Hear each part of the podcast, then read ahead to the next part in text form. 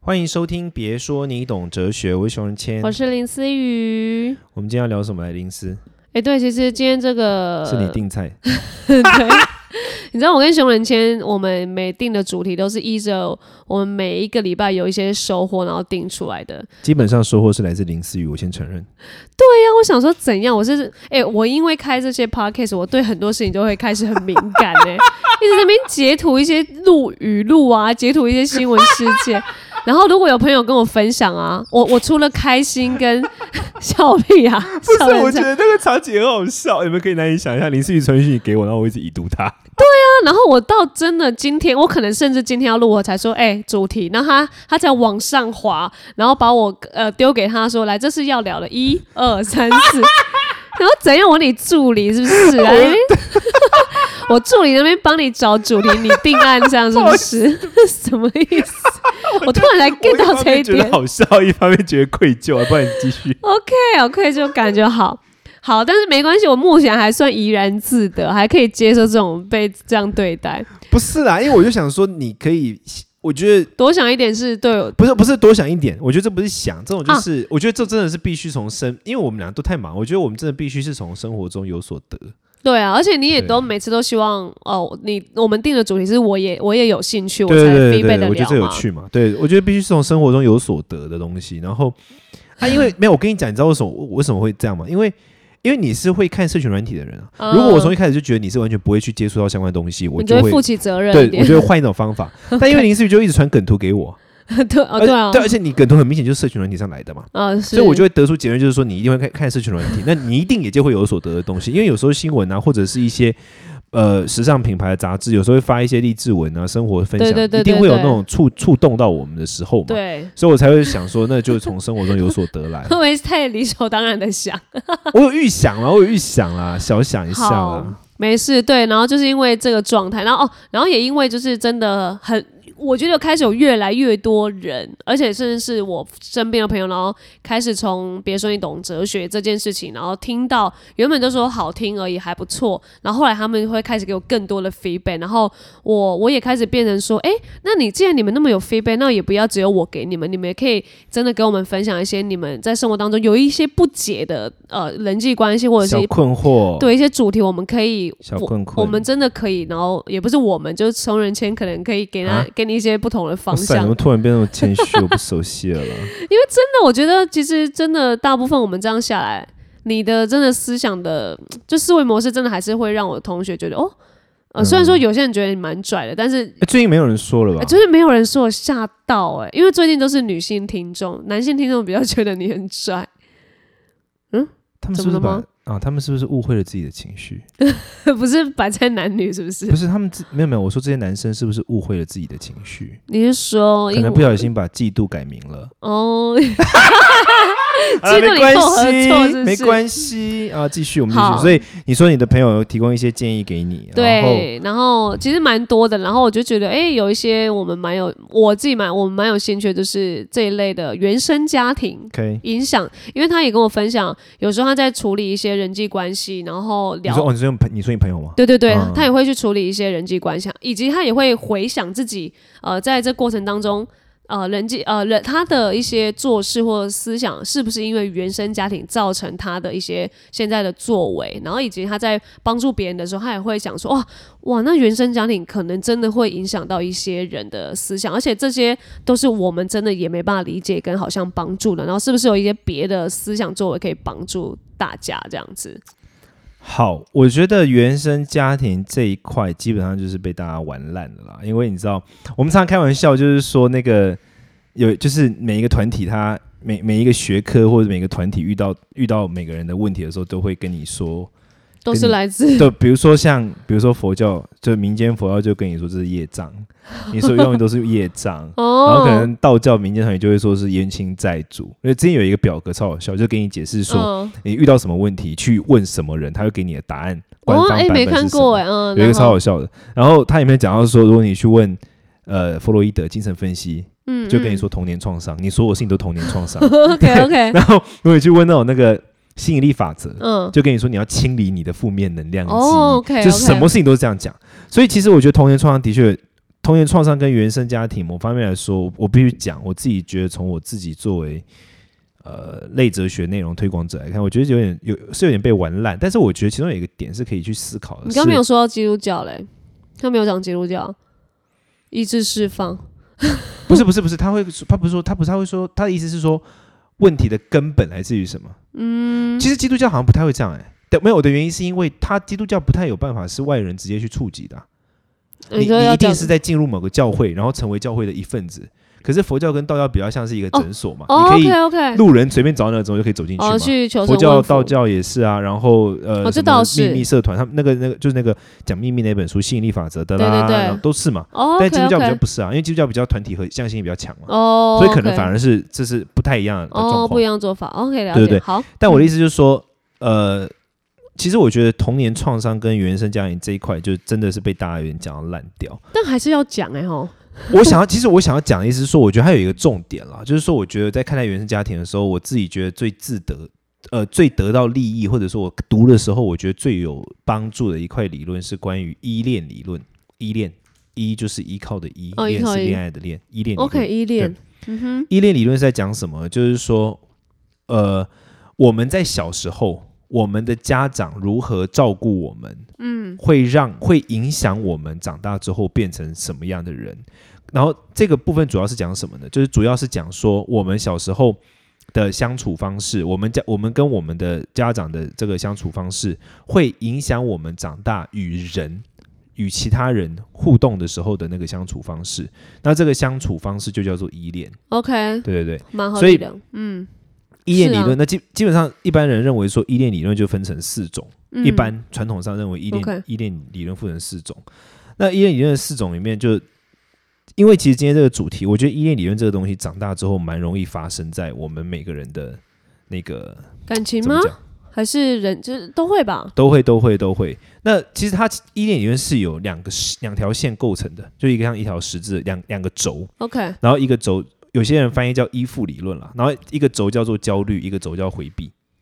哦，都这这么的负面是不是？不，就是 说有些人是焦虑越强，嗯比如，说有些人是面对到呃依附关系的时候，既焦虑又回避；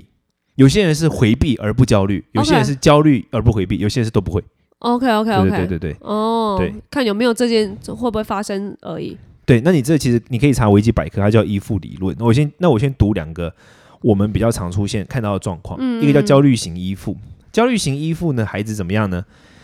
此类型的孩子，便即便当主要照顾者就在身身旁时，嗯，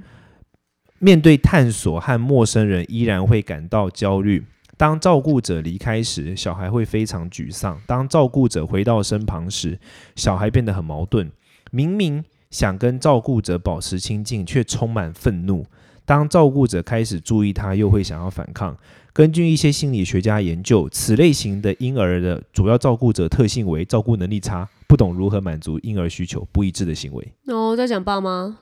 小时候爸妈这样，长大之后面对他对待感情也是这样。 OK，超多人是这样的欸，就是当他讨厌你做这件事情，他没办法说，然后等到这个人回过头来跟他低头的时候，他又没办法接受对，对对，回避啊，反呃他会就是他会有点像反是击反击、反抗，而且他充满了愤怒。 OK 对 OK，这是一种。嗯哼，另外一种叫回避型的，回避型是什么呢？回避型就是此类型的小孩会回避和忽视主要照顾者的存在。照顾者离开或回来都不表现情绪，照顾者在时不注意，照顾者离去一显不出紧张痛苦，照顾者去而复返，非但不表高兴，反而回避或很慢才向前迎接。陌生人出现时无特殊反应，小孩不会去探索环境。面对陌面对陌生人跟照顾者都一样，不管谁在这个环境都没有太多愤怒。装死。对对，逃逃避型、回避型的小孩的照顾者通常是没有耐心，对婴儿不敏感或表现负面反应，拒绝身体接触。透逃避依附的婴儿表现出退缩、孤立，对学习没兴趣，缺乏动机，也可能会缺少人际关系不。是啊，这我两我们两个都我们两个都没有啊。你不是说一定会有一个吗？不是不是，这是两个轴。哦哦，刚刚是回避到极端的人会变这样， OK OK，它是有两个轴的，哦一个是 OK 直轴，一个是横轴。所所以呃，回避最强烈但是不太焦虑的，就是像第二个。 OK OK，焦虑最强烈，但是不太回避的就第一个， OK OK，哦然后有可能混乱，两个都有，好，好有可能好安全，两个都没没有。OK 对 OK，好，但是我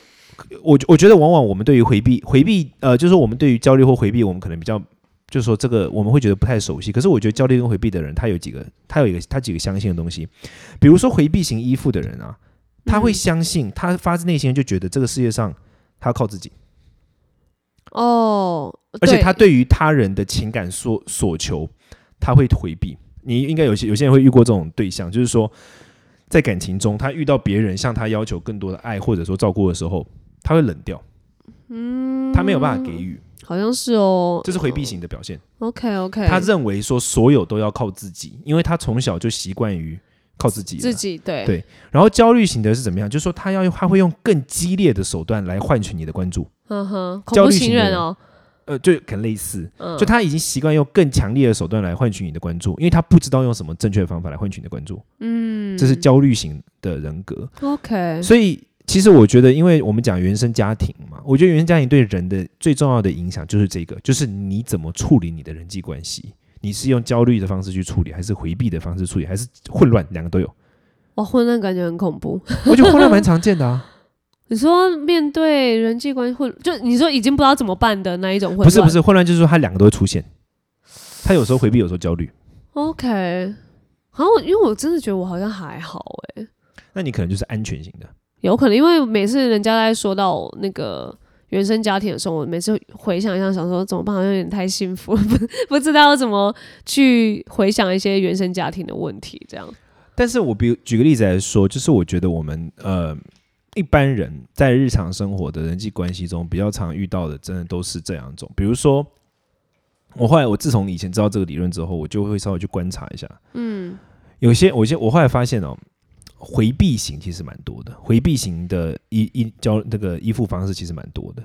回避型依附方式就是说，他会觉得他都靠自己，然后他会没有办法去说出他自己的真实想法，然后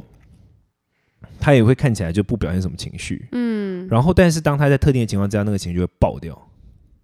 哦，他回避型的还是会爆掉的，对，他还是跟焦当虑嗯在型。某种特定的情况之下，他就会显露出这样的倾向。 OK OK，回避跟焦虑的一个比较大的差异就是说，回避是在他人来向他要求的时候他回避，嗯，或者说他主动要去需要得到的时候他不不说出来， OK，但焦虑型的是他会去做，但是他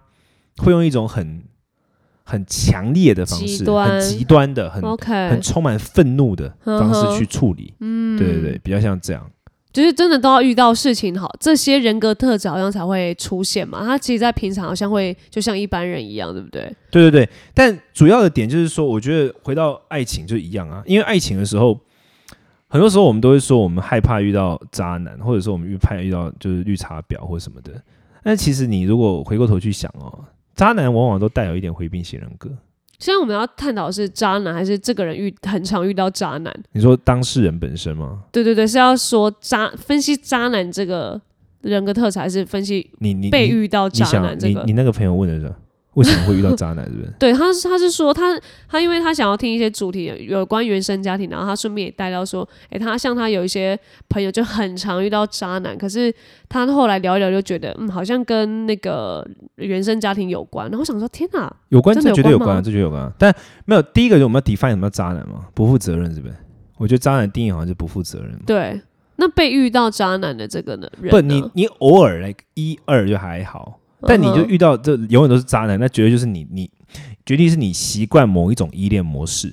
对，他这不是说，可是并不是说你吸引到渣男，或者说你渣，不是，就是你习惯的那一种依恋模式，刚刚好是渣男善用的一呃人际模式。那可能是哦，我觉得他，我觉得他分析的这个女生可能是那这个可能，依恋我觉得那我觉得是回避型依恋。回避型。当靠我这们说渣男的定义是这个，就是叫什么？刚刚讲说不负责任的对对象的时候，对那代表说你蛮容易遇到你本人，你本人蛮习惯于回避型依恋的，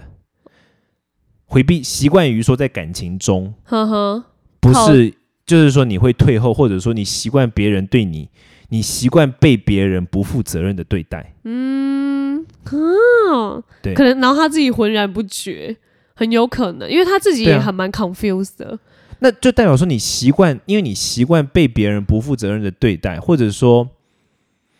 你习惯于在被别人不负责任对待的同时，你又很容易被人家短暂的一种对，而且示好给。而且你又不积极不激烈，然后靠自己，然后回避，就是太真的太习惯回避这这些举动了。对我，我觉得另外一个或许也蛮重要的原因，是因为有些人他是那种呃，我觉得这其实有时候混乱型人格，我有可能就是焦虑型人格一般被焦虑型依恋有一个特点是什么？就是说他很快就要得到，比如说他现在一看到一个关系，他觉得好像让他觉得安心，他马上就要得到， OK，很快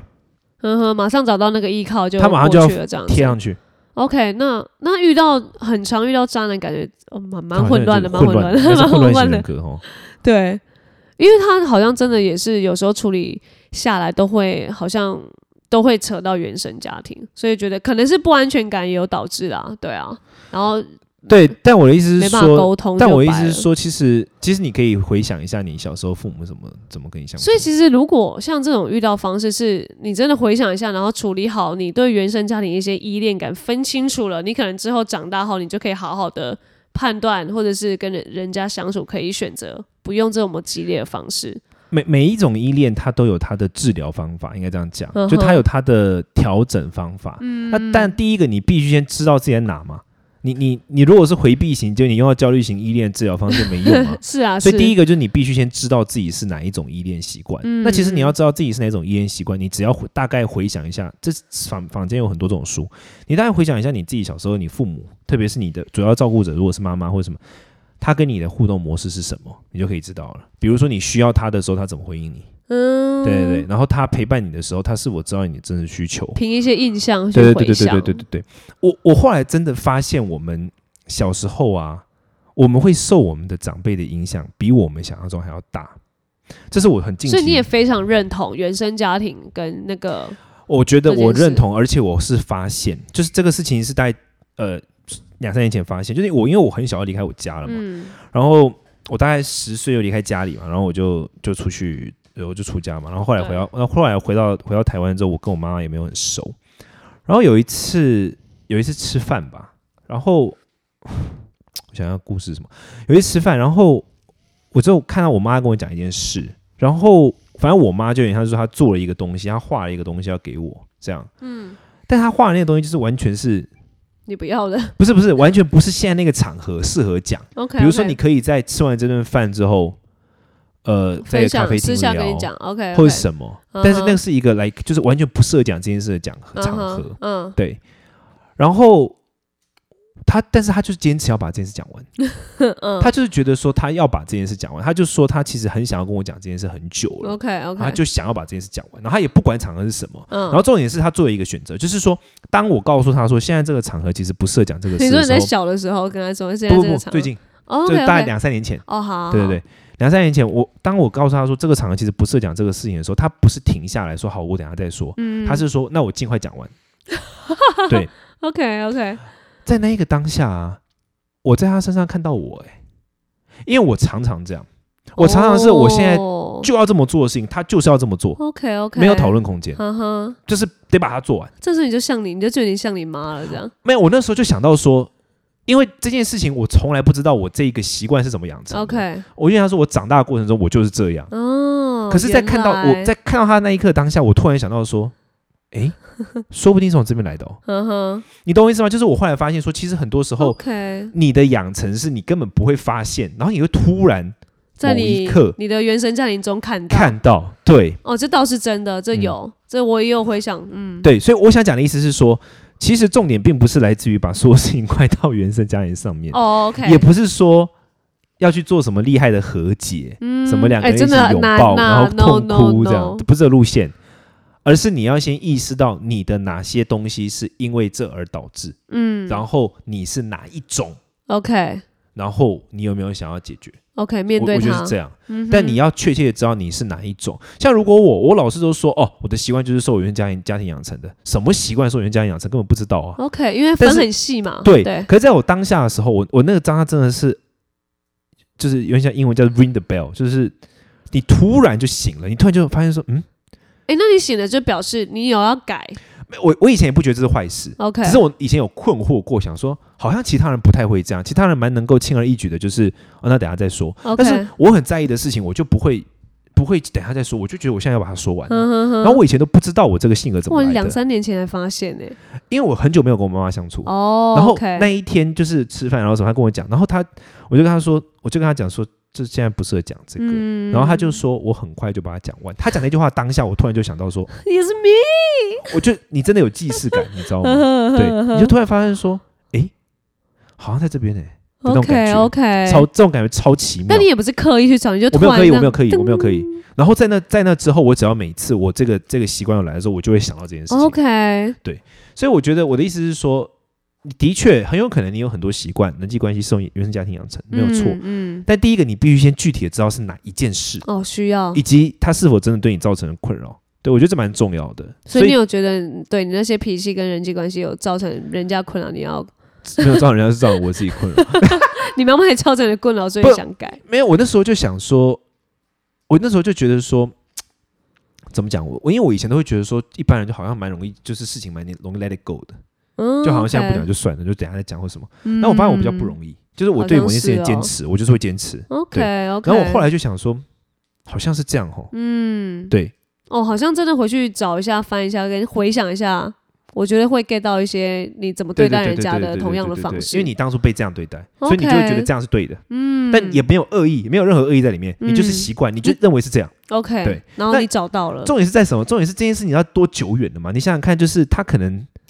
根本是在我没有意识的情况之下，对啊因为我到那么大我才发现你，因为感你懂我觉意思吗有时候还还要刻意翻，但是对，但其实我我没有，不我用是我，因为我那时候根本没有想到这件事，我也没有想到说我这个是有可能是家养成的，我一直以为这是先天的。嗯哼然后直到某个时刻，我突然觉得说，嗯， ，OK 这 OK，样子对啊哦，是蛮挺有好趣的。蛮好，因为这真的不止，你看你就是是影响人际关系，然后对对对，呃，我朋友的问题是有关是爱情的方面，所以我觉得为什么这东西聊到烂，但是还是有很多人要聊，跟要去找到一些原生家庭的那个依恋感，我觉得。呃，对于你以后的跟别人相处，我觉得是真的是蛮重要的一环啦，但当然，但我的就我的意思就是说，单纯只是把它丢给原生家庭，就是